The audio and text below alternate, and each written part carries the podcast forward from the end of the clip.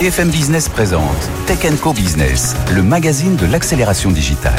Frédéric Simotel. Bonjour, bienvenue dans l'émission Tech Co Business sur BFM Business où nous enregistrons cette émission depuis la Paris Blockchain Week. Ça se déroule au Carousel du Louvre. On va y parler blockchain, crypto, Web3 avec tous nos invités. Dans un instant, je reçois Raphaël Bloch, cofondateur de The Well, un des experts dans ce, domaine. C'est lui qui va un peu nous donner le, ton, la tendance, l'ambiance euh, de ce rendez-vous. Nous recevrons ensuite Arnaud Pelletier, c'est le patron euh, du conseil de l'innovation et du conseil chez IBM Consulting. Euh, IBM qui est un pionnier de la blockchain, on ne le sait pas assez, eh bien il va venir nous expliquer tout ça. Tiens, que vient faire le groupe Partouche, les casinos, les hôtels que vous connaissez bien? Eh bien, Maurice Schulman, le, président de Partouche Multiverse, viendra nous parler de la stratégie Web3 NFT du groupe Partouche. Et puis, on conclura avec euh, un sujet un peu ardu, hein, Société Générale Forge. On va parler technologie, on va parler blockchain avec eux. Et puis, on finira avec Steve Rosenblum. Steve Rosenblum, vous le connaissiez de Pixmania. Aujourd'hui, il lance une banque digitale privée, ça s'appelle Libertify. Et si, comme moi, vous hésitez parfois à investir dans les cryptoactifs, c'est peut-être la solution qu'il vous faut. Allez, on est ensemble, on est ensemble pendant une heure sur BFM Business. BFM Business, Tech Co Business, la chronique expert. Allez, on démarre cette émission avec euh, Raphaël Bloch, cofondateur de The Big Well. Bonjour. Bonjour. Raphaël, merci d'être avec nous. On va parler un peu de ces tendances de ce Paris Blockchain Week. Moi, ma première question, c'est, allez, on se remet il y a quelques années, on est très peut-être autour d'une buvette, quelques chaises. Et là aujourd'hui, c'est quand même impressionnant. On est l'année dernière, c'était au Palais Brognard. Cette année, on est Carousel du Louvre avec euh, un monde de dingue. Oui, effectivement, c'est vrai que quand on revient en arrière, euh, l'événement a changé totalement de, dimension. Et aujourd'hui, en fait, ce qu'il y a de plus intéressant, euh, parce que j'avais notamment participé à la première, donc à la première PBW. Donc c'était en 2019. C'est vrai qu'à l'époque, bon, il y avait quelques centaines de personnes, je crois peut-être à la limite un millier, et il y avait que des entreprises de l'écosystème crypto. alors qu'aujourd'hui, ce qui est intéressant, c'est que, alors, on ne le voit pas forcément sur chaque stand, mais on a aujourd'hui des acteurs qui dépassent le cadre du Web 3. On voit des entreprises euh, eh bien plus classiques hein, du monde du Web 2 comme par exemple Google ou même de l'économie traditionnelle comme le groupe euh, Partouche, Pernod Ricard. Oui, qu'on aura, tout à l'heure dans la Société Générale et dans Tech on avait oui on avait euh, Pernod Ricard, on avait LVMH, voilà des, des entreprises qu'on ne s'attend pas forcément à voir ici. Non non exactement. Et ça illustre aussi bien l'évolution d'un secteur qui effectivement en partant eh bien finalement euh, d'un noyau dur hein, dans chaque pays avec une industrie euh, focalisée sur euh, les crypto-monnaies, les applications concrètes, se retrouve finalement à bah, créer des ponts avec voilà des entreprises de l'économie traditionnelle qui elles-mêmes eh bien, ces deux dernières années ont compris qu'il y avait un intérêt soit à regarder du côté des NFT, soit regarder du côté de la blockchain mhm. ou même du métavers et se dire, eh bien, effectivement, il y a des applications business à développer, donc ils travaillent dessus. On, a beaucoup de turbulences en ce moment sur ce marché. Hein. Je ne vais pas revenir sur l'affaire FTX, la Silicon Valley Bank, la Coinbase euh, encore euh, ce matin. Même dans le domaine du métaverse, on avait Zuckerberg. On sent qu'avec Facebook, il, euh, voilà, il y va, il y va pas, il en revient. Qu'est-ce que ça, ça donne comme ambiance ici quand on se promène, quand on est un expert comme toi et qu'on se promène ici dans les allées. Est-ce qu'on sent quand même cette, euh, euh, cette inquiétude ou euh, une certaine confiance quand même malgré tout? Alors effectivement, c'est une excellente question parce que de l'extérieur, on a l'impression que avec l'année 2022 qu'on a connue, tout s'est arrêté, tout s'est effondré. Or, en réalité, et je pense qu'un événement comme celui-ci le montre, les entreprises continuent de se développer. Il y a de plus en plus de projets qui se lancent. Maintenant, ce qui est sûr, et en même temps c'est une bonne chose, c'est que des périodes comme on les connaît aujourd'hui, hein, ce qu'on appelle des bear markets, c'est-à-dire ah des, périodes où finalement les marchés corrigent, donc il y a moins d'argent, eh bien finalement il s'opère une forme de sélection, c'est-à-dire que seuls les projets viables sur le long terme continuent de se développer. Avec la discipline financière, quoi, un peu comme. Exactement. Bah, c'est-à-dire qu'on n'est plus dans une phase où finalement l'argent coule à flot mhm. et donc n'importe quel projet trouve son public. Aujourd'hui, il faut eh bien avoir euh, le bon produit qui colle à un marché qui existe. Des clients si possible. Exactement. Et donc c'est ce qui fait que bien finalement, eh bien ce tri s'opère. Maintenant, il y a aussi des grands groupes qui arrivent, ah qui investissent en se disant que c'est dans les 12 mois qui arrivent qu'il va falloir créer des produits Web 3 crypto qui en 2024-2025 eh bien toucheront le grand public. C'est-à-dire qu'on on, sent que c'est pas c'est pas un marché qui euh, va s'éteindre. Euh, on, sent quand même qu'il faut continuer à être présent pour pouvoir le jour où ça redémarre être euh, bah, je vais, je vais, on a l'expérience. Je vais te prendre un exemple tout simple. Euh, moi, je me souviens très bien euh, quand on a vécu donc 2017, ça a été une explosion folle sur les marchés. Le Bitcoin a frôlé les 20 000 dollars. 2018-2019. euh, ont été des années très compliquées. Il ne se passait quasiment rien. Mhm. Sauf que, et c'est toujours intéressant de le voir, c'est aussi dans ces périodes-là qu'on dit qu'à chaque fois, eh bien, c'est le moment de construire. hein, c'est time to build dans ces moments-là. Et euh, des entreprises comme Sora sont lancées en 2018. Oui, oui. Des entreprises comme Ledger ont accéléré dans ces périodes-là. Et en fait, c'est dans les moments où les marchés ralentissent que les entreprises investissent en capitalisant sur finalement eh bien, des produits qu'elles vont euh, créer dans un environnement où effectivement il faut être meilleur pour avoir des produits qui les positionnent au moment où ça repart. Et puis c'est vrai que lorsqu'on voit les entreprises, bon comme Partouche qu'on aura tout à l'heure, euh, comme LVMH, comme Pernod Ricard, on sent que c'est pas juste euh, je paye pour voir quoi. C'est vraiment Non. je crée une entité euh, Ouais, qui est pas à côté du métier, qui est bien reliée au métier euh, du luxe euh, ou des vins spiritueux pour vraiment accompagner cette croissance et me dire tiens. Oui, il y a sans doute un, un relais de croissance Alors- et un élan qui, qui sera Alors, donné. Totalement, euh, sachant qu'évidemment chaque entreprise a quand même sa propre oui. stratégie. Euh, quand on est une entreprise cotée, évidemment, on est beaucoup plus précautionneux parce qu'en termes d'image, ça euh, pourrait avoir des conséquences considérables d'être impacté par un projet Web 3 qui ne marche pas. Et puis, on va pas aussi se mentir. hein, il faut voir les choses, euh, je veux dire, euh, réellement. Le Web 3 et les crypto-monnaies sont encore un sujet qui n'est pas très bien perçu. Oui. De fait, ce qui s'est passé avec FTX et d'autres euh, eh bien, plateformes qui sont effondrées ont euh, eh bien, impacté le secteur et ont terni son image. Maintenant, c'est ce qu'on dit à chaque fois dans cet écosystème, hein, et c'est ce que disent ici euh, tous les acteurs présents, c'est nous ne sommes pas les mêmes, nous travaillons sur des applicatifs Oui. bien concrets, et effectivement, eh bien, il faut s'intéresser à ce qui va se développer dans les années qui viennent. Oui, et puis on sent aussi une, certaine, forme de démocratisation. Hein. On, sent que tous les, les, les invités que l'on reçoit sur nos plateaux veulent expliquer, veulent montrer la transparence, euh, une ergonomie, enfin une, une facilité d'utilisation. Alors, au- autre question, euh, euh, Binance, alors c'était installé en France, c'est headquarter en France, on avait euh, crypto.com aussi, et puis là on a euh, Circle qui Ouais. vient d'annoncer aussi son installation en France. Alors, certes, il y a l'effet Brexit qui fait que l'Angleterre, euh, c'est un peu plus, enfin le Royaume-Uni, c'est un peu plus compliqué. Mais euh, voilà, la place France est attrayante, quoi. Alors effectivement, c'est euh, c'est peut-être d'ailleurs l'un des points que je retiendrai en fait de la de la séquence actuelle, hein, au-delà même de la PBW, qui est un événement euh, majeur hein, à l'échelle européenne voire mondiale. C'est que euh, et d'ailleurs ça a été annoncé en fait assez tôt. hein, tu te souviens. Emmanuel Macron avait dit que voilà, il voulait faire de la France un pôle attractif pour la tech en général. On sait très bien que tout ce qui est Web 3 et crypto font partie de cette tendance, de cet écosystème. Et donc effectivement, ça a du sens pour Paris de tenter de devenir euh, eh bien, euh, un hub à l'échelle européenne. Effectivement, Binance a annoncé l'année dernière Ah oui. qu'ils étaient donc euh, à Paris. Ça a été aussi le cas de Crypto.com. Maintenant, c'est Circle. Ce qu'on a écrit là dans The Big Whale euh, ces derniers jours, c'est que Coinbase aussi, qui est un géant, s'intéresse à Paris. C'est tout bêtement en fait le résultat à la fois d'un discours politique, c'est-à-dire qu'on s'en rend pas compte et nous on voyage beaucoup à l'étranger Oui. mais à l'étranger, les entreprises de l'écosystème sont très sensibles à ce qui est dit. Et puis il y a aussi les faits, hein, tout bêtement. Il y a les paroles et les actes. Et de ce point de vue-là, même si de temps en temps il y a des frictions évidentes avec le régulateur, le législateur, et on le voit quasi toutes les semaines, il y a quand même, et ça il faut le reconnaître, euh, des efforts qui ont été faits parce que c'est un écosystème qui n'est pas simple à réguler, parce qu'il faut des règles pour effectivement permettre au retail, enfin donc aux particuliers d'arriver Ah oui. aussi aux entreprises. Et donc là-dessus, euh, eh bien des choses ont été faites. Il y a un cadre réglementaire en France, Mika qui arrive. Donc effectivement, la France est, est très bien positionnée. et puis on a ces porte-drapeaux. Tu citais Ledger, on, euh, on citait euh, le, Bah, euh, Kaiko, Sora, Sora, euh, voilà, il y a plein d'entreprises. ces boîtes-là, euh, donc ouais, c'est ce qui attire. Si on s'intéresse vraiment à ce, ce cette Paris Blockchain Week là, d'où nous enregistrons cette émission, euh, les tendances. Alors on l'a dit, tendance, première tendance des entreprises qu'on ne s'attend pas à voir, des, des Google, euh, des LVMH, euh, des euh, des Partouches. Euh, on voit des gens aussi dans le jeu vidéo, on Ouais. voit de la tech aussi. Il y a Ouais, beau- ouais. évidemment, ça, ça reste de la technologie Ouais. aussi. Non, tout à fait. Donc il y a effectivement, évidemment, cette question du pont entre Web 2 Web 3. Et puis après, dans les tendances, on va dire plus euh, Web 3. Bon, il y a, il y a évidemment euh, les NFT qui sont un cas d'usage euh, évident pour tout un tas euh, eh bien d'acteurs, que ce soit dans la finance, dans l'art, dans le retail. Oui. Après, il y a aussi, alors on les a un peu moins vus euh, parce que c'est peut-être moins la cible pour la PBW, mais il y a tout ce qui est DeFi. Hein, de fait, la finance Mhm. décentralisée ouais. est un véritable euh, système intéressant.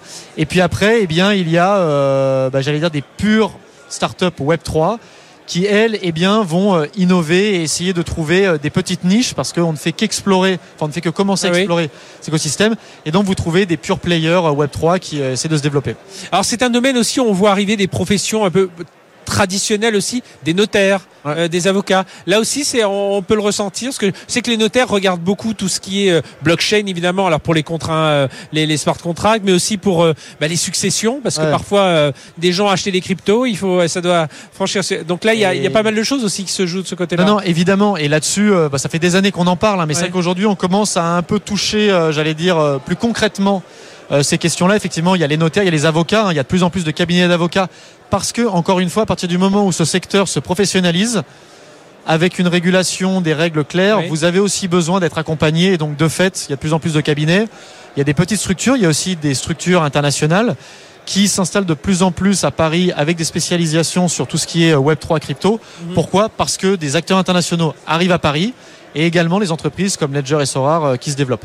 Si, si on, on, on s'écarte, hein, enfin on, on, quitte un peu le, giron parisien là où nous sommes pendant ces, ces quelques jours, qu'on regarde au niveau européen. Oui, on a.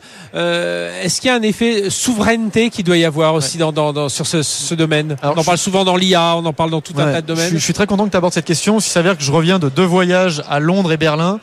Et effectivement, quand on parle à ces écosystèmes, euh, c'est la même question qui se pose à chaque fois, c'est comment on arrive à créer du commun à l'échelle européenne. Mhm. Pour une chose, c'est réussir à à la fois développer l'écosystème à l'échelle européenne, c'est-à-dire avoir des, géants du Web 3 en Europe, et aussi effectivement ne pas se retrouver dans la même position qu'on a connue avec le Web 2, mhm. où effectivement ce sont bah, davantage les Américains et peut-être les Chinois qui euh, eh bien, prennent le leadership, notamment euh, en Europe. Donc sur la souveraineté, oui, il faut permettre aux entreprises de se développer, de développer une technologie qui soit davantage européenne, même si dans le Web 3 ça n'a pas de sens de parler de nationalité.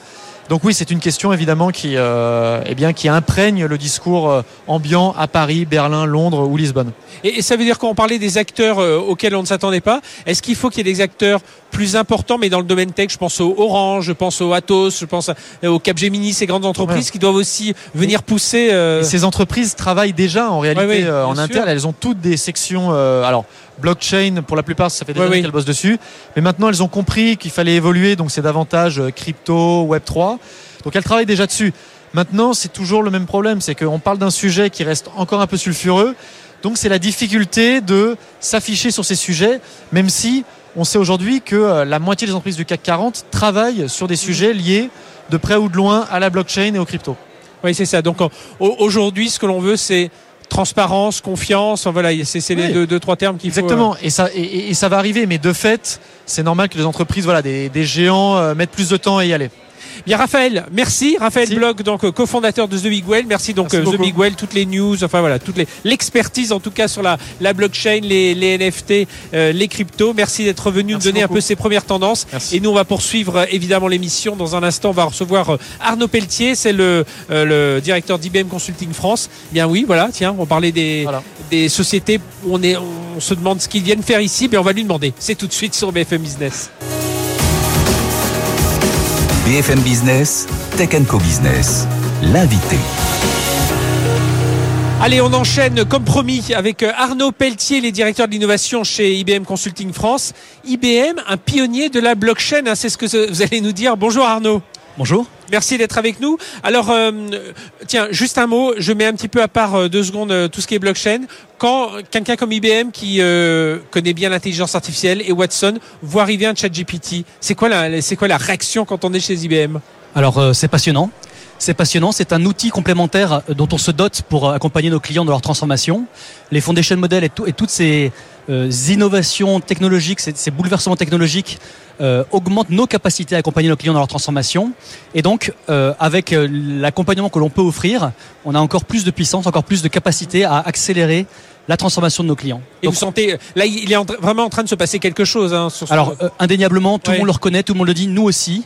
Et nous travaillons sur ces modèles, sur ces modèles fondation, foundation models ah depuis un certain temps on, a d'ailleurs annoncé il y a quelques jours, il y a quelques semaines, un partenariat avec la NASA euh, sur un thème qui nous est cher et qui est également très important. Surtout aujourd'hui, euh, mhm. nous sommes le lendemain de la Journée mondiale de l'eau et euh, ces, ces, foundation models que nous avons lancés. Des données géographiques que vous récupérez. Exactement, des données satellites, des, des, des pétaoctets de données satellites, donc 10 puissance 15 octets de données que l'on arrive à analyser de la, des satellites de la NASA, que l'on va analyser au travers de nos modèles euh, pour arriver à identifier eh bien, des zones à risque, identifier des zones qui seront plus facilement des zones agraires, des zones sur lesquelles on va pouvoir établir des villes et des, et des, et des constructions finalement, anticiper finalement les, les, les, les prochaines tendances météorologiques des années à venir. Tout ça dans une logique de open science. C'est ça qui est très intéressant, ah c'est que ces sujets de sustainability sont tellement importants, de développement durable sont tellement importants que un certain nombre d'acteurs, dont IBM, travaillent à rendre cette science partagée par tous. Alors parmi euh, toutes les sciences auxquelles vous intéressez, je le disais en, introduction, donc euh, IBM c'est un pionnier de la blockchain. Hein. si on fait un peu un petit retour en arrière, euh, alors il y a eu le lancement du Bitcoin, c'est 2009, oui c'est ça. Faut que je regarde mes notes pour pas dire de, de bêtises. Et puis IBM rapidement est allé sur ce domaine. 2014, 2015, on a vu apparaître voilà les premières solutions open source dédiées aux entreprises voilà, aujourd'hui, c'est, on en est où chez IBM autour de toutes ces, on va reparler, hein, en attendant tous les secteurs sur lesquels vous êtes présents. Mais Alors, voilà, donc c'est, c'est, oui, un pionnier de la blockchain. On est un pionnier de la blockchain. On a en effet cette blockchain qui est dans une logique open source, hein, liée à, notre rachat de Red Hat et de ses capacités. Euh, et c'est un sujet sur lequel on a un certain nombre d'initiatives très concrètes, très opérationnelles depuis plusieurs années, dans de très grands, dans de très grands et de très nombreux domaines, euh, et sur lesquels, bah, je ne sais pas si vous voulez qu'on rentre tout de suite dans, les exemples, des bah, explications. Euh, rentrons. Tiens, par exemple, alors, euh, euh, on sait que vous avez travaillé avec Carrefour sur la traçabilité, avec. Euh, il y avait une époque aussi sur la partie logistique en mer. Alors, il y a eu, euh, je crois que l'acteur. TradeLens, avec, sur les sujets voilà, de et un des un des un des partenaires équidés, mais enfin c'est des projets qui continuent. Mais tiens, commençons par le secteur financier, parce que là, la croissance, elle est complètement dingue. Je regardais les chiffres. La blockchain mondiale sur le marché des services bancaires et financiers, 2 milliards de dollars en 2022, 17 milliards en 2026 et des perspectives à 60 milliards en 2031. Donc euh, oui, il faut être, faut être là-dessus quand on s'appelle IBM. Il faut être là-dessus quand on s'appelle IBM, il faut être là-dessus quand on est un acteur financier. Et ils sont très nombreux à travailler avec nous. Un certain nombre de banques françaises, un certain nombre également d'entités nationales mhm. euh, euh, qui, qui, travaillent, qui se positionnent. Ce qui est intéressant, c'est de voir également, et j'étais d'ailleurs sur, cette, sur ce salon pour parler de régulation et de metaverse au sens très très large et de voir que des acteurs, des régulateurs potentiellement ou des acteurs qui ont un rôle euh, comme la Banque de France et autres se positionnent, testent, expérimentent euh, avec succès d'ailleurs euh, un certain nombre d'éléments de blockchain. Donc oui, il faut être présent et oui, ces acteurs-là sont présents et commencent à développer un certain nombre de solutions. Et, là voilà, on, on, parle de développement. Alors il y a du test and learn évidemment, mais on sent que c'est pas juste pour se dire tiens je mets un, un pied dans, dans, dans l'eau et puis je vois si, si elle est bonne et puis je poursuivrai. On est vraiment dans une tendance, euh, on met un pied dans l'eau mais c'est pour en mettre un deuxième derrière. Exactement. En fait, le, le, je vais faire un peu un parallèle avec le, les metaverses, la maturité du monde des metaverses. On dit euh, c'est dans 6 ans, dans 10 ans. En effet, euh, les metaverses seront mûrs ou matures dans 6 à 10 ans, mais il y a déjà dès à présent dans euh, finalement le, scope large de, cette, de cette thématique-là autour des NFT, de la blockchain ou des mondes des réalités augmentées, euh, des cas d'usage extrêmement concrets. Autour de la blockchain, pour ces acteurs financiers comme pour d'autres, il y a déjà des cas d'usage à valeur ajoutée très immédiate. Vous pouvez nous donner un ou deux, exemples, par exemple J'entendais tout à l'heure, vous évoquiez euh, les, les, les, notaires, les, les, huissiers de justice. Aujourd'hui, et la Chambre de Paris des huissiers de justice travaille avec nous sur une offre euh, ou sur une proposition qui s'appelle l'égide, mhm. qui est extrêmement intéressante parce qu'elle permet à tout créateur de protéger la propriété intellectuelle de ses produits grâce à euh, une plateforme extrêmement simple d'accès et peu coûteuse euh, sur une base de blockchain euh, qui permet de faire un commencement de preuve. Et ça, c'est extrêmement intéressant. Les huissiers vont ensuite rajouter une preuve supplémentaire juridique, mais ce commencement de preuve, il peut être accessible à tous très facilement, très rapidement sur tout type de création, qu'elle soit euh, un dessin, une musique, euh, une œuvre d'art ou même une collection de mode. Et alors Arnaud Pelletier avec IBM, vous êtes aussi présent. Alors je regardais, c'est services professionnels, la santé, l'assurance, la construction, l'immobilier. Alors c'est pour faire quoi très concrètement? Quelques exemples là, dans ces domaines? De ce que de ce que l'on fait. Euh, ce que vous faites, oui? Ah, sur la blockchain ou en général dans, sur la blockchain. Sur, la, blockchain, Sur la blockchain. Eh bien, on va être également sur le la, la traçabilité des des déchets dans le cadre de, dans le cadre de la loi AGEC sur l'économie circulaire, on va accompagner une entreprise qui s'appelle Trace sur un projet qui s'appelle Cyclope et qui vise à permettre d'enregistrer euh, dans le registre national des déchets donc euh, tous les éléments du cycle de traitement des déchets dans le cadre de grands programmes, de, de grands programmes immobiliers ou de grands projets euh, immobiliers euh, euh, à travers la France. Et donc, on va permettre d'être un tiers de confiance qui va permettre l'enregistrement de ces données dans un registre de manière confidentielle de manière sécurisée et pour tous les éléments de la chaîne. Et c'est un projet, euh, on est donc agrégateur aussi Oui. d'acteurs, et c'est un projet aujourd'hui qui a beaucoup de succès et qui voit de nouveaux acteurs rejoindre régulièrement ce, ce- cette- ce consortium.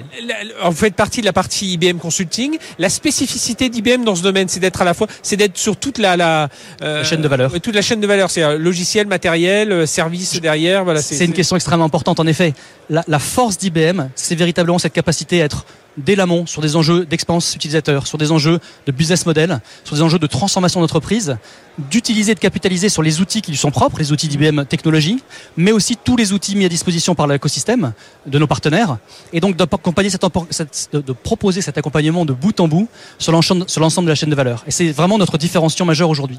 Alors par- parmi les autres exemples, je crois que j'avais vu euh, euh, à- la Banque de France euh, et HSBC, vous travaillez avec eux aussi sur les, les la monnaie digitale. Ça aussi, c'est un point. On, va en parler dans un instant avec le l'un des, euh, patron de la société Générale Forge aussi sur cette monnaie numérique. Là, pareil, il y a de l'éducation à faire euh, avant de passer à du beaucoup plus concret, non? Il y a de l'éducation à faire, et c'est justement un sujet qui est éminemment technique, tant sur les capacités financières Oui. qui, sont, qui sont mobilisées, que sur les éléments de blockchain. Mhm. Donc là, on a de nombreux experts d'IBM qui travaillent avec ces acteurs spécialisés français, euh, avec des véritables progrès qui sont opérés, euh, une éducation aussi qui se fait en interne de par ces différents acteurs, par, sur, ces, di- sur, ces, sur ces projets. Mais ce sont des, des expérimentations de plus en plus concrètes et de plus, grand, de plus en plus grande ampleur. C'est un, domaine où forcément on doit avancer avec des partenaires. On le voit ici, il y a de multiples Oui. startups. Euh, lorsque vous citez vos projets, vous citez à chaque fois un, deux, trois partenaires. Euh, on, parce qu'on peut pas, c'est compliqué de tout faire tout seul. Oui, indéniablement. Et, et, et nous, IBM Consulting et IBM au sens large fonctionnent de plus en plus dans une logique d'écosystème. En fait, on va être un connecteur d'écosystème. Par nos capacités euh, à analyser des enjeux métiers, des enjeux de- du secteur, euh, c'est la dimension consulting qui amène des experts du secteur du métier. Et par notre capacité à amener la technologie et la maîtriser, Mhm. qu'elle soit une fois de plus la technologie propre ou celle de nos partenaires, on va fédérer cet écosystème pour apporter une proposition de valeur qui soit beaucoup plus euh, et pertinente et profonde, on va dire de bout en bout, et transformative.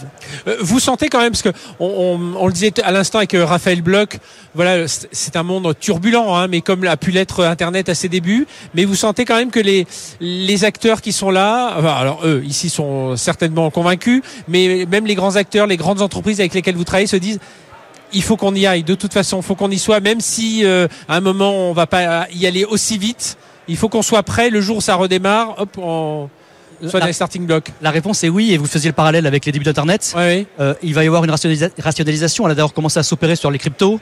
Euh, il y a un certain nombre d'acteurs qui vont disparaître, d'autres qui vont grandir, qui vont normer ou, ou en tout cas donner le, le là euh, de, de- de- de tous ces sujets-là. Et oui, nos clients aujourd'hui s'y intéressent. Nos clients nous, nous demandent de, de- un accompagnement pour expérimenter, pour se positionner, pour également créer des feuilles de route de transformation autour de ces sujets de blockchain, une fois de plus, ou des métaverses au sens large, euh, pour ne pas rater le train, pour comprendre et maîtriser ces enjeux-là. Et finalement, pour déterminer quel sera leur chemin à eux dans cet écosystème. Très concrètement, euh, Arnaud Pétier, euh, que vient faire Qu'est-ce que vous faites ici? Alors, vous animé une conférence, mais voilà, qu'est-ce que vous allez aller chercher parmi les, les acteurs? C'est un partenaire potentiel C'est une startup Voilà, quand vous vous promenez dans les allées ici de Alors, ce, des partenaires Blockchain Week, Des partenaires potentiels, la chance qu'on a quand on est IBM, c'est que les partenaires viennent nous voir. Ouais. On est extrêmement sollicité. en revanche, ça nous permet de, de faire un, un assessment des partenaires. Ça nous permet aussi d'être présent, de montrer. On n'est pas un acteur B2C. Et du coup, notre notoriété euh, auprès du grand public est moins connue. Mhm. Donc le fait de venir ici nous permet d'être de communiquer, Oui. c'était mon cas en, en- en venant sur ce plateau, mais en venant également dans la conférence que j'ai animée hier, et de faire connaître notre, notre maîtrise justement de ces dimensions transformationnelles, ces dimensions métiers, et également euh, de nouer des contacts nouveaux avec des clients potentiels ou avec des partenaires. Bien, Arnaud Pelletier, merci d'être venu nous parler de tout ça. Je rappelle, vous êtes directeur de l'innovation euh, pour IBM Consulting France. Merci d'être venu nous parler de, de tout ça. Et puis, ben, bonne, euh, bonne chasse, bonne pêche, euh, bon, bon partenariat à travers les années de ce Paris Blockchain Week. Merci beaucoup. Merci. Allez, on va enchaîner euh, tout de suite. Ben, justement, on parlait d'un utilisateur groupe Partouche. Il va être avec nous dans un instant. C'est tout de suite sur BFM Business.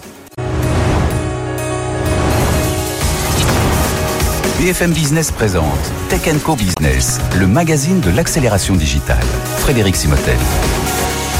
Allez, on poursuit sur BFM Business, Tech Co Business. On, est, on enregistre cette émission depuis le Paris Blockchain Week. On parle Web3, on parle crypto, on parle évidemment blockchain euh, ici au Carousel du Louvre.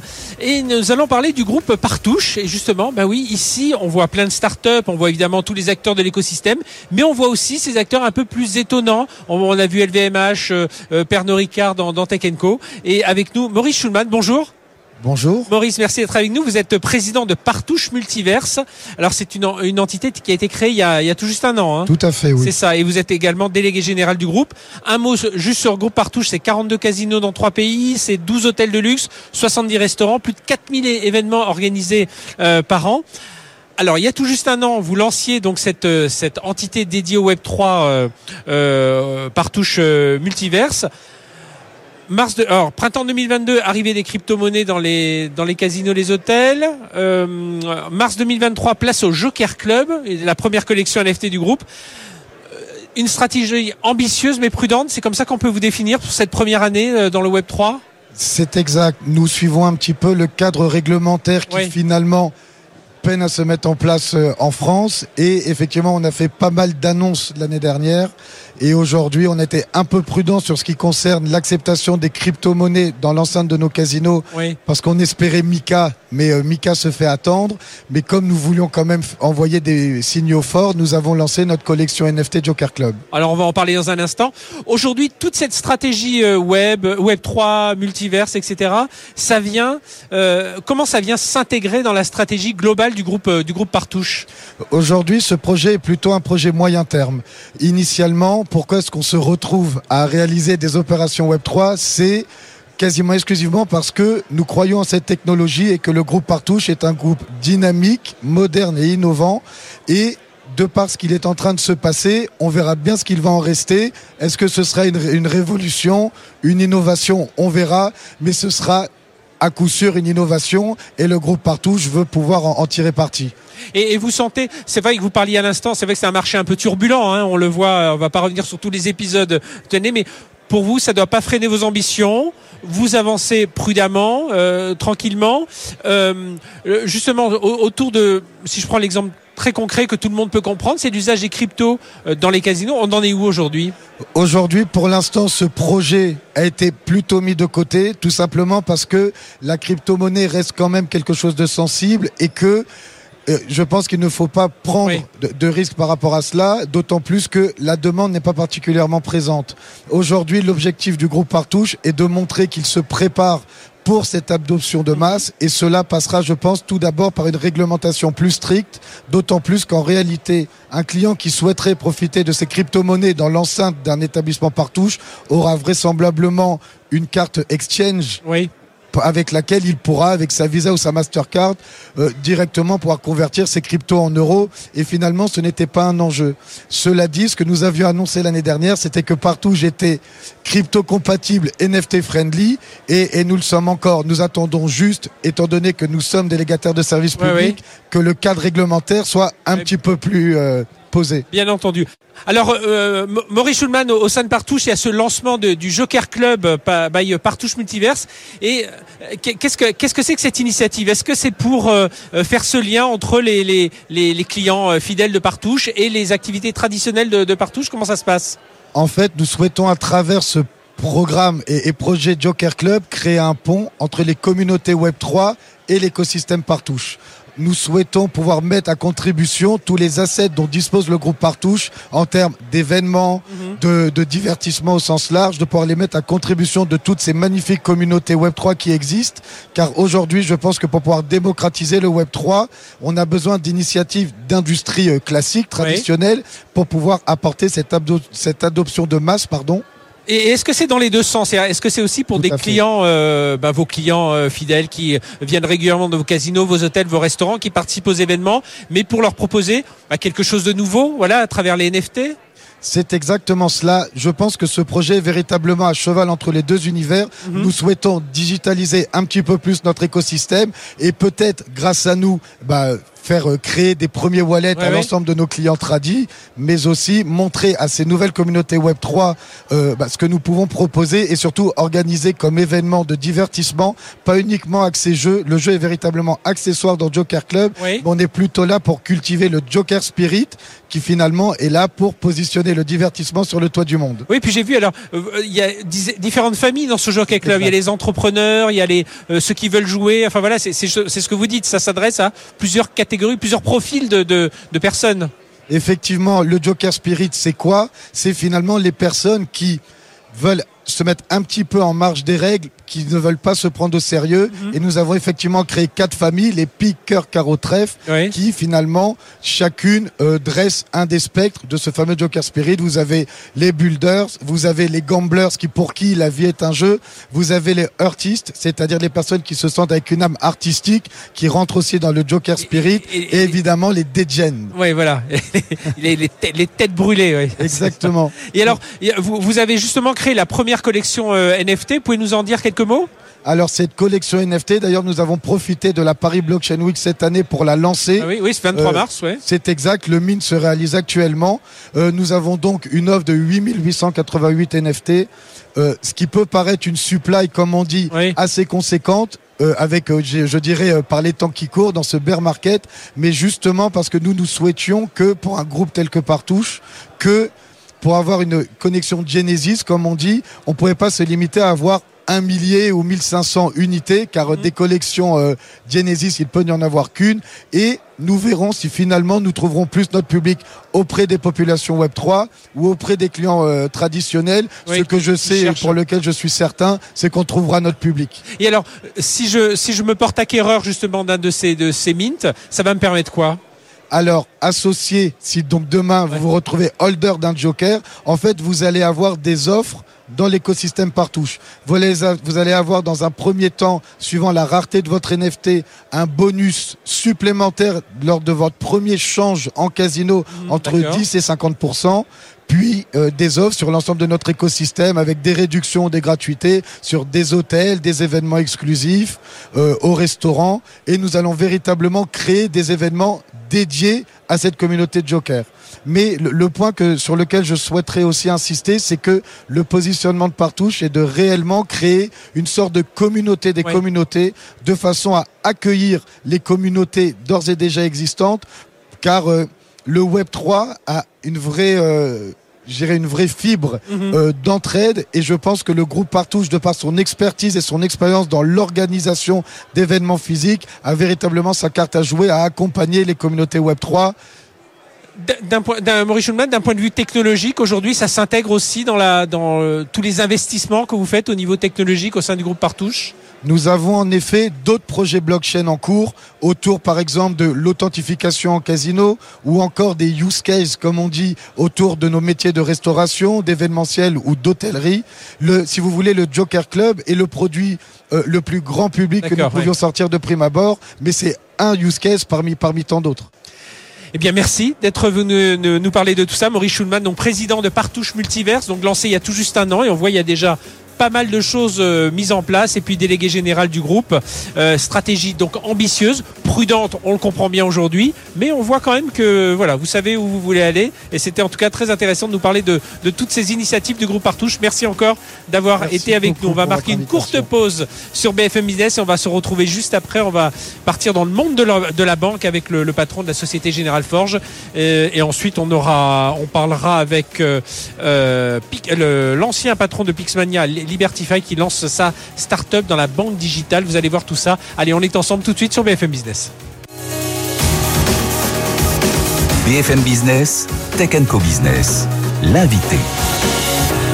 Allez, on poursuit sur BFM Business depuis la Paris Blockchain Week. Comment la Société Générale agit pour passer de la finance traditionnelle aux crypto-monnaies, aux actifs numériques? On va en parler avec le, patron de Société Générale Forge. C'est la filiale spécialisée dans le- les activités de marché sur blockchain. Euh, Jean-Marc Steng- Stenger, bonjour. Bonjour Frédéric, bonjour à avec tous. nous. Vous êtes CEO donc de Société Générale Forge. Tiens, une première question parce que ça va être beaucoup, le- ça va être un peu notre fil rouge. La monnaie numérique, là, pour ceux qui nous écoutent. Alors, ceux qui sont ici dans cette Paris Blockchain Week, ils savent de quoi l'on parle. Mais ceux qui nous écoutent, pas forcément. C'est quoi une monnaie numérique? Ben, très simplement, c'est une représentation digitale, une représentation numérique euh, d'une valeur, en l'occurrence de l'euro, euh, donc euh, sous format d'un actif numérique plus précisément sur des technologies euh, blockchain le plus souvent. Voilà, et on va en parler puisque c'est vraiment l'axe de votre de votre développement. Alors parlez-nous de, de cette entité, Société Générale Forge. On vous avez déjà reçu il y a quelques années euh, euh, au lancement justement de, de, Forge. Alors vous avez une vous avez été enregistré en tant que prestataire de services des actifs numériques auprès de l'AMF. Alors ça veut dire quoi? À qui vous adressez? Quel type de produit vous proposez? Oui, tout à fait. Alors Société Générale Forge, c'est une nouvelle filiale qu'on a créée au sein du groupe Société Générale en 2020 maintenant. Euh, la création de l'entité c'est déjà suite à, à beaucoup d'expérimentations et de développement qu'on avait mené en interne, mais c'est vraiment le, le, moment et au travers de cette filiale, euh, une très forte accélération du groupe euh, Société Générale euh, dans la digitalisation des activités de marché, euh, et donc avec un, un mandat qui, qui, consiste pour nous à équiper le groupe avec l'ensemble des dispositifs technologiques évidemment, mais pas que, mmh. réglementaires. Vous avez mentionné notre enregistrement en tant que PESAN auprès de l'AMF pour pouvoir proposer à la clientèle du groupe, la clientèle institutionnelle euh, pour commencer, des activités dans le monde euh, numérique. À côté de l'enregistrement PESAN, on a également un agrément euh, d'entreprise d'investissement auprès de la CPR. Donc un, un dispositif vraiment complet d'un point de vue réglementaire pour se positionner au niveau des, des meilleurs standards bancaires pour ces nouvelles activités que le groupe entend développer euh, autour des actifs numériques. Et puis il y a eu plusieurs étapes évidemment qui ont, qui ont jalonné le, le parcours de, enfin qui jalonnent le parcours de Société Générale Forge. Euh, avril 2021, vous lancez le premier produit structuré au format Security Token. Euh, alors il y a eu 100 millions d'euros de Security Token sur la blockchain Ethereum. Euh, deuxième émission obligatoire de 40 millions d'euros de Security Token. On a parlé de monnaie digitale mondiale. En quoi ces étapes ont été marquantes justement pour euh, il fallait vous prouver que ça marche, que le marché réponde, que vous pouviez le faire aussi d'un point de vue technologique, juridique, réglementaire? Ouais, tout à fait. Alors on est dans un, un salon euh, fintech oui. et, et, et startup. Euh, dans, dans l'univers startup, on, on dirait qu'on a cherché à avoir le meilleur product market fit possible. Donc les opérations que vous avez mentionnées sont des, des premières opérations qu'on a réalisées avec la clientèle il y a, il y a déjà quelques mmh. années. On en a d'autres euh, qui ont été réalisées, d'autres qui sont en cours, euh, qui visent à une industrialisation euh, progressive de ces dispositifs pour le groupe euh, et qui consiste effectivement à, à bâtir euh, l'infrastructure qui nous permet de proposer ces activités aux clients. Donc des émissions euh, de titres financiers, des obligations en l'occurrence au format numérique sous forme de token euh, sur des blockchains publiques, typiquement Ethereum. Plutôt justement blockchain publique que blockchain privé alors c'est une bonne question, c'est une question que se posent euh, beaucoup de gens dans, dans l'industrie, en particulier dans l'industrie bancaire. Euh, bon, comme les, les, auditeurs le savent peut-être, il y a deux grandes familles de technologies blockchain. Hein. Blockchain privé euh, qui en gros est comparable à intranet. -hmm. Vous avez un réseau de nœuds qui sont opérés par des gens qui se connaissent. Ça reste relativement centralisé et les technologies de blockchain ouvertes, hein, qui sont les véritables technologies oui. de blockchain. davantage, oui. Exactement. Euh, nous, on est convaincus à Société Générale que la, la vraie euh, évolution, la vraie révolution des activités de marché va passer par ces technologies de blockchain ouvertes comparable à Internet. Donc mmh. le, le, Web 2 est né avec euh, Internet, le Web 3 se développera probablement avec les industries et les technologies de, de blockchain ouvertes. C'est un réseau mondial, accessible par euh, n'importe qui, n'importe où dans le monde. Et donc pour créer et ensuite diffuser, échanger euh, notamment des titres financiers, c'est évidemment beaucoup plus efficace on est, on est ouvert, le, les protocoles sont interopérables, c'est beaucoup plus fluide, c'est moins cher, c'est plus efficace que des protocoles fermés qu'il faut construire au préalable et qui sont plus rigides. Euh, vous parliez, Jean-Marc Jean Senguer, d'industrialisation. Justement, qu'est-ce qui va faire qu'un passage à l'échelle va s'accélérer? Mmh.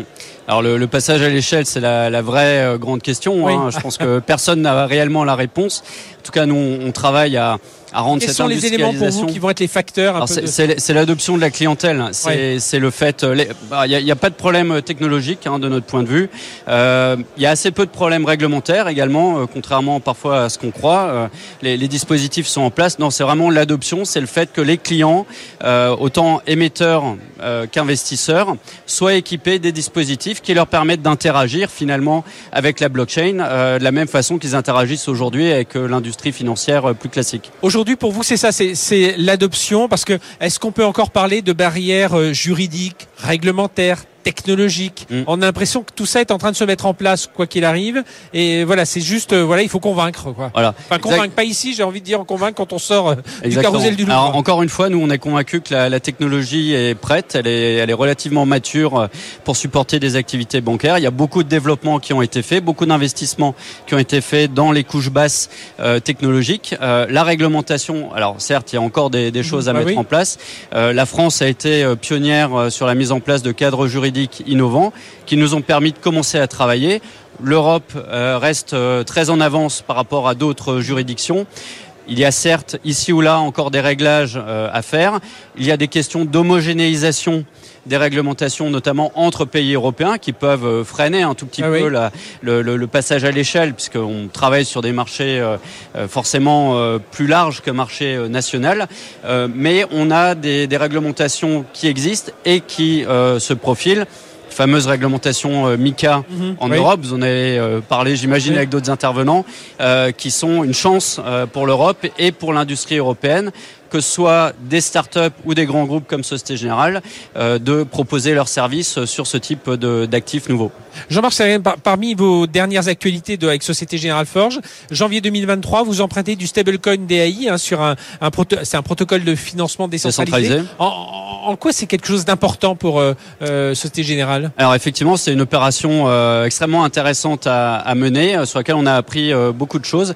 Il y a plusieurs objectifs. Déjà, je dirais le premier, quand on est une banque comme Société Générale régulée, mais qui se veut innovante, c'est déjà de montrer qu'on est capable d'opérer avec un protocole de finance décentralisé dans les mêmes conditions de sécurité juridique et réglementaire que pour nos opérations classiques. Donc c'est en premier lieu un démonstrateur juridique qui nous permet de montrer que voilà, on sait faire dans le cadre actuel de la réglementation. Après, il y a l'opérationnel et la technologie. Oui. Euh, avoir des opérations sur un titre numérique qui sont opérées avec une monnaie, un stablecoin numérique comme le DAI, ben, ça permet de fluidifier les opérations, d'avoir des cycles d'opérations extrêmement courts, extrêmement efficients, automatisés du fait des smart contrats, qui permettent de proposer in fine un service à la clientèle beaucoup plus efficace, plus rapide, et des termes financiers, du fait de cette amélioration de l'opérationnel, bien meilleurs pour le détenteur de, de titres financiers. Vous pensez que c'est important pour un établissement comme euh, la, la- la Société Générale d'être très présent dans toutes, dans, là encore sur cette technologie-là Il y a des enjeux de souveraineté, hein, on le sent ici, on sent que Mm. voilà, il faut, il faut pas, on a laissé partir le Web 1, le Web 2, le Web 3, il faut qu'on qu'on s'accroche pour euh, euh, garder ce, ce drapeau européen, français. Oui, il y a, il y a clairement des enjeux de souveraineté, et surtout autour des monnaies numériques de, de banques centrales, hein, c'est certain.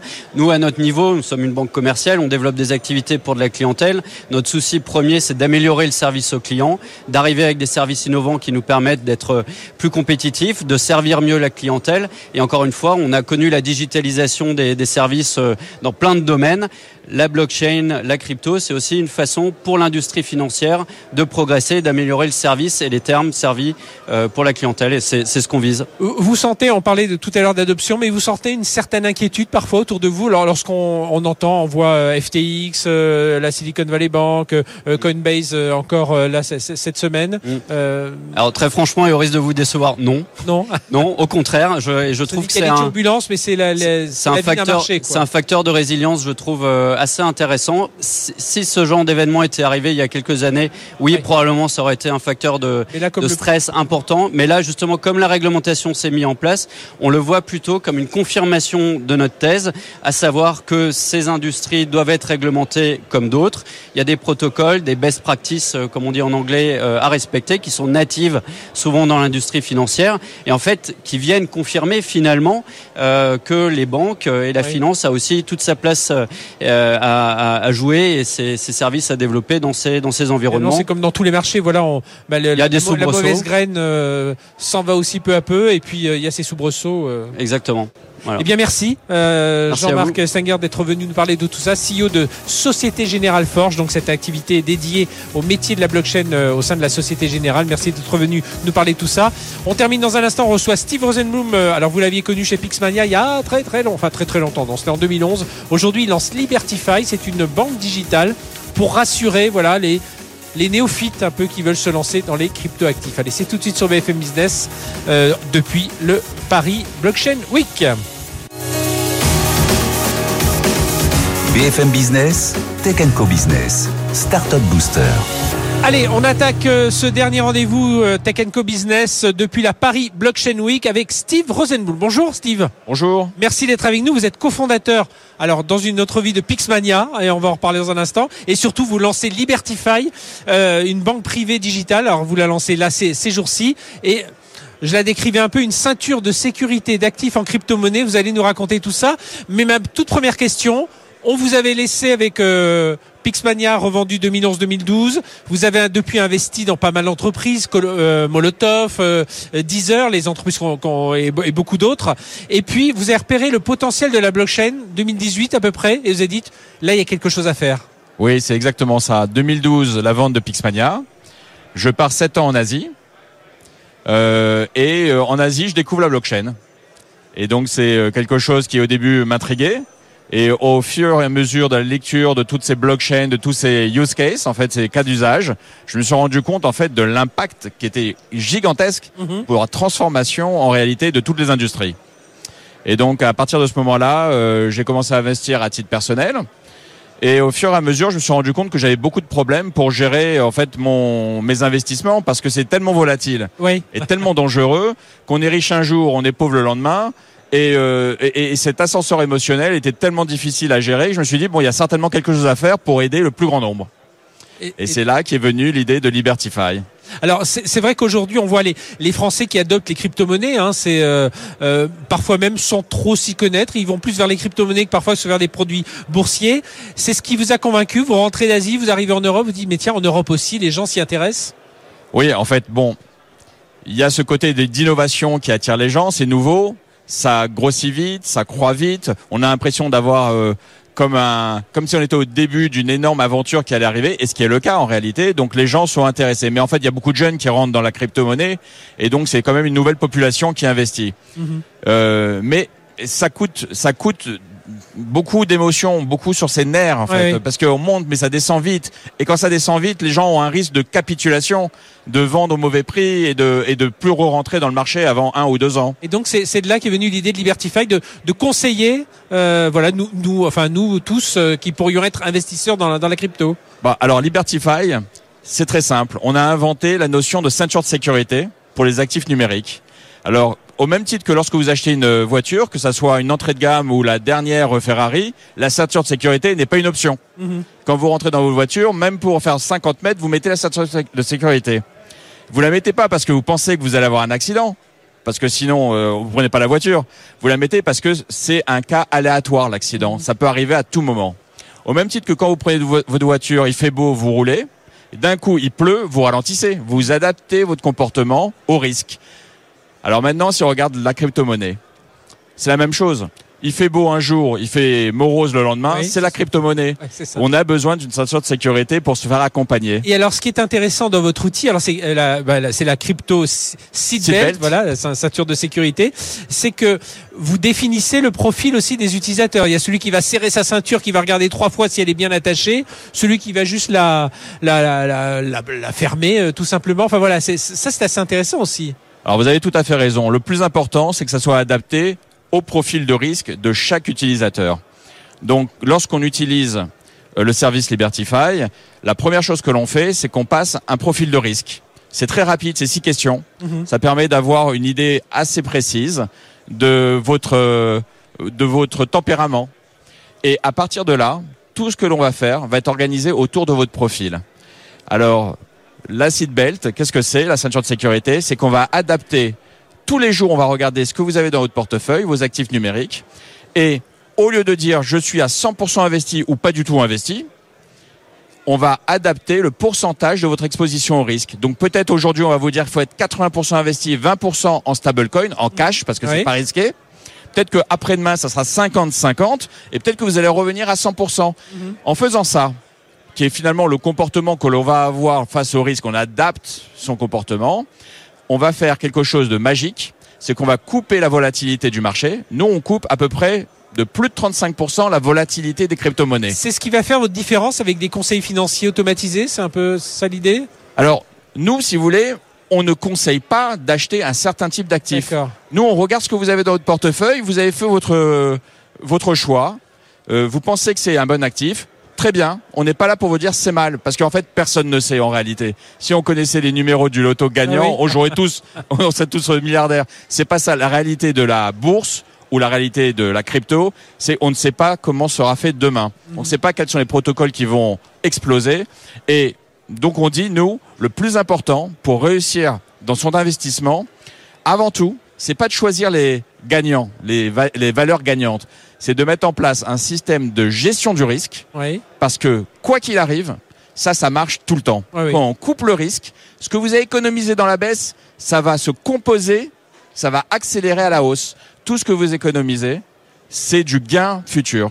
Et puis je crois que c'est- c'est intéressant. Enfin, je regardais un peu les captures d'écran là de l'application mobile. C'est que c'est assez simple. Enfin, on comprend assez vite euh, parce que c'est ça aussi, c'est jouer sur ce sur cette démocratisation un peu qui sur laquelle vous avez insisté.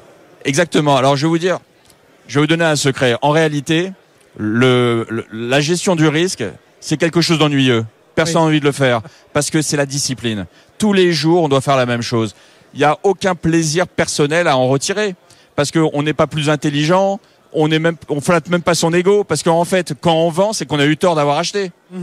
Donc, nous, on dit, tu nous délègues la gestion du risque. Parce que c'est quelque chose qui est dû au biais cognitif humain. On est rempli de biais. Je vous donne des exemples. Le biais de l'inertie ou du statu quo. Vous voyez les valeurs tomber dans votre portefeuille, baisser. Vous dites, il faut que je vende. Mais vous vendez pas tout de suite.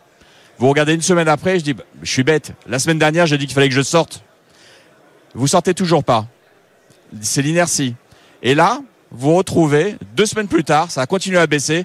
Les valeurs sont très basses. Biais d'optimisme. Vous dites, ça va remonter. Ouais, donc je vais. Évidemment, vous avez acheté plus haut, donc vous y croyez déjà à ce prix-là. Donc vous pensez que ça va rebondir. Bien optimiste, mais le marché est contre vous. C'est comme si vous essayez de, de rattraper un couteau qui tombe. Mhm. On aura, c'est pas possible. Donc il faut sortir. Et ça, c'est ce qu'il y a de plus dur. C'est sortir du marché quand ça baisse parce qu'on a toujours l'impression que demain, ça va rebondir. Et c'est là que euh, joue ce, ce rôle de, de votre outil, de votre avec l'intelligence artificielle. Euh, juste un, un- un dernier mot, Steve Rosenblum. Euh, ça, ça coûte, ça coûte combien Voilà, c'est- c'est c'est par abonnement. Comment ça se passe? Alors on a fait quelque chose pour que ça touche finalement tout le monde. Ça démarre à 99 centimes par mois pour les personnes qui ont moins de 500 euros dans leur portefeuille. Mhm. Euh, et avant tout, ce qu'il faut comprendre, c'est que euh, vous nous envoyez jamais de l'argent. Nous, on gère pas votre argent. C'est pas notre métier. On connecte, vous vous connectez notre plateforme Libertify euh, ou l'application à votre compte d'échange. Vous êtes chez Binance, Coinbase, ainsi de suite. Ou vous avez un wallet décentralisé, un portefeuille décentralisé, vous le connectez. Et à ce moment-là, nous, on regarde ce que vous avez dedans et on vous fait les trades, on vous fait les exécutions ou on vous envoie un conseil et vous dites oui ou non. Voilà comment ça se passe. 99 centimes, c'est pour moins de 500 euros. Euh, Quelqu'un qui a par exemple 5000 euros dans son portefeuille, ça va coûter 9,90 par mois. C'est rien du tout. Et c'est un conseil en or qui vous fait sauver vos portefeuilles. Eh bien, merci d'être venu nous parler de tout ça. Steve Rosenmuth, donc, euh, euh, vous lancez donc Libertify, cette banque privée digitale. C'est là ces jours-ci, donc euh, on peut on peut déjà y aller avec cette ceinture de sécurité. On a bien compris. Et voilà. que Vous étiez là pour nous rassurer. Frédéric, Enfin, tout- j'en ai une ceinture de sécurité. Et je vous la montre, la ceinture de sécurité. Allons-y. Eh bien voilà, la ceinture de sécurité pour la crypto-monnaie. Merci d'avoir été avec nous. Voilà, l'émission se termine. Merci de nous avoir suivis sur euh, Tech Co, euh, Tech Co Business sur BFM Business. On se retrouve la semaine prochaine, même heure, même endroit. Euh, non, pas même endroit. On ne sera pas resté à la Paris Blockchain Week. Et puis bien entendu, vous pouvez nous retrouver en replay ou en podcast. Excellente semaine sur BFM Business. Tech Co Business sur BFM Business.